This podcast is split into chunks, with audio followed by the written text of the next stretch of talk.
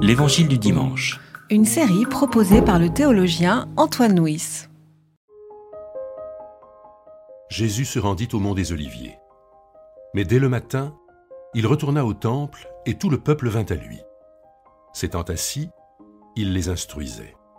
Alors les scribes et les pharisiens amènent une femme surprise en adultère, la placent au milieu et lui disent Maître, cette femme a été surprise en flagrant délit d'adultère. Moïse, dans la loi, nous a ordonné de lapider de telles femmes. Toi donc, que dis-tu? Il disait cela pour le mettre à l'épreuve, afin de pouvoir l'accuser. Mais Jésus se baissa et se mit à écrire avec le doigt sur la terre. Comme il continuait à l'interroger, il se redressa et leur dit Que celui de vous qui est sans péché lui jette le premier une pierre. De nouveau il se baissa et se mit à écrire sur la terre. Quand ils entendirent cela, ils se retirèrent un à un, à commencer par les plus âgés. Et il resta seul avec la femme qui était là, au milieu. Alors Jésus se redressa et lui dit, Eh bien, femme, où sont-ils passés? Personne ne t'a donc condamné? Elle répondit, Personne, Seigneur. Jésus dit, Moi non plus, je ne te condamne pas. Va, et désormais ne pêche plus.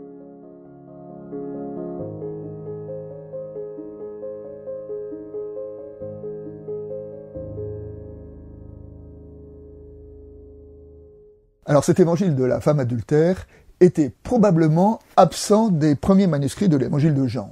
En effet, il est omis de certains manuscrits, dans d'autres il est situé à un autre endroit, et les spécialistes de la linguistique repèrent que le grec n'est pas exactement le même que celui du reste de l'évangile. Donc euh, ce texte apparaît étranger à l'évangile, et pourtant, et pourtant, c'est probablement un des textes les plus authentiques de la pensée et de l'être de Jésus. La première remarque, c'est que voilà, des religieux apportent à Jésus une femme adultère et, la jettent à ses pieds. On a l'impression là que la femme n'est qu'un objet les religieux ont souvent eu des difficultés avec le féminin. Qu'est-ce qui fait tant fantasmer les hommes euh, dans la situation de cette femme?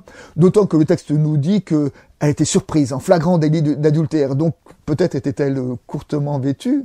Et puis, la loi de Moïse, auquel les religieux feront référence, dit que l'homme et la femme doivent être punis. Et l'homme, où est-il? Il a réussi à s'échapper. Pourquoi n'a-t-on retenu que la situation de cette femme? Les religieux interrogent Jésus à propos de la loi en lui disant Moïse a ordonné de lapider de telle femme. Et toi, que dis-tu? Alors d'abord, nous pouvons retenir que les religieux ont une lecture partielle de la loi. Ils auraient pu aussi citer le commandement dans lequel euh, Dieu se présente comme un Dieu compatissant et clément qui conserve sa fidélité jusqu'à mille générations et qui pardonne la faute et le péché. Mais ce n'est pas ce verset qu'ils ont retenu. En fait, leur projet, c'était pas de traiter un cas de la Torah. Leur projet, c'était de piéger Jésus. En effet, soit Jésus contredit la loi de Moïse et à ce moment-là, il perd toute crédibilité pour enseigner, soit Jésus dit qu'il faut lapider la femme et alors il perd toute autorité auprès de la foule. Nous pouvons retenir que la femme ici est, simplement un objet, ce n'est pas une personne, c'est un objet théologique pour piéger Jésus, et d'ailleurs, on peut même se demander, en allant jusqu'au bout, que euh, que font les religieux ici? Ils utilisent, ils exploitent, ils instrumentalisent cette femme qui est là, ce qui n'est peut-être pas euh, une autre façon de comprendre l'adultère.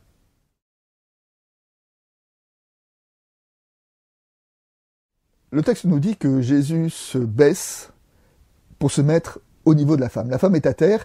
Au début du récit, Jésus était assis et on a l'impression qu'il se baisse encore habituellement, quand il y a une dispute, euh, les hommes euh, se lèvent et puis on a l'impression qu'ils se font de plus en plus grands pour, crier, pour prendre l'ascendant sur l'autre.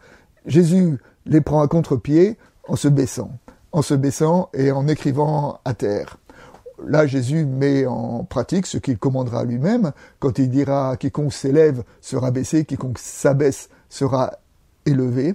C'est en se situant au niveau de la femme qu'il entre en communication avec elle et qu'il répond à la question des religieux. Lorsque Jésus appelle les accusateurs à jeter la première pierre, il fait appel à leur conscience. Et finalement, il ramène l'adultère dans la série des péchés, parce que certes, la Torah interdit l'adultère, mais elle a aussi des paroles très sévères par rapport au jugement, par rapport à la convoitise, par rapport à l'orgueil. Et euh, en appelant, la, en interpellant la, conscience de ses accusateurs, Jésus les appelle à sortir de, l'anonymat. Hein. Ils sont plus simplement dans, dans le groupe, mais et eux, dans leur conscience, qui sont-ils? Qui sont-ils pour jeter la première pierre? C'est l'appel à cette conscience qui va permettre de, déplacer la question et, de sortir du piège dans lequel les religieux ont voulu enfermer Jésus. Les religieux se situent dans la perspective de la justice punitive. La femme a fauté, elle doit être punie. Jésus s'inscrit dans une autre perspective qui est celui de la justice restaurative, qui ne s'appuie pas sur, la punition, mais qui s'appuie sur la restauration de la personne. Et finalement, tout le mouvement de Jésus, c'est par sa parole de non-jugement, par sa parole de pardon, de permettre à, la femme de se retrouver, de se restaurer. Nous savons que dans la Bible, une des compréhensions du péché, c'est le péché, c'est rater sa c'est-à-dire c'est rater sa vie. Eh bien, en ne jugeant pas, Jésus appelle la femme à retrouver ce qui est la vraie profondeur de sa vie. Jean Vanier disait à propos du pardon, Pardonner, c'est aimer les gens tels qu'ils sont et leur révéler leur beauté derrière les murs qui sont construits autour de leur cœur d'une certaine façon, en ne jugeant pas la femme, Jésus l'a aidée à retrouver toute la beauté qui était en elle. À propos de l'appel à ne pas juger, un apologue des pères du désert, ce qu'on appelle un apophthegme, dit que dans une communauté, un frère avait fauté ils devaient être punis, mais pour être juste, euh, pour être certains d'être justes dans leur jugement, les responsables de la communauté sont allés chercher un maître qui était réputé pour sa sagesse, qui était Abba Moïse. Et donc ils appellent Abba Moïse pour venir juger le frère qui avait fauté. Abba Moïse refuse, les frères insistent, alors Abba Moïse accepte, mais d'abord il met sur ses épaules un, panier qu'il remplit de sable, et puis il avance, et le sable s'écoule derrière lui les anciens lui demandent ce qu'il fait. Et Abba Moïse répond euh, Je vais juger mon frère alors que mes péchés coulent derrière moi.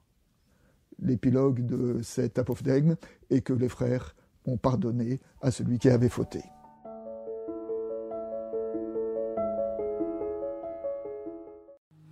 C'était L'Évangile du dimanche. Une série de regards protestants.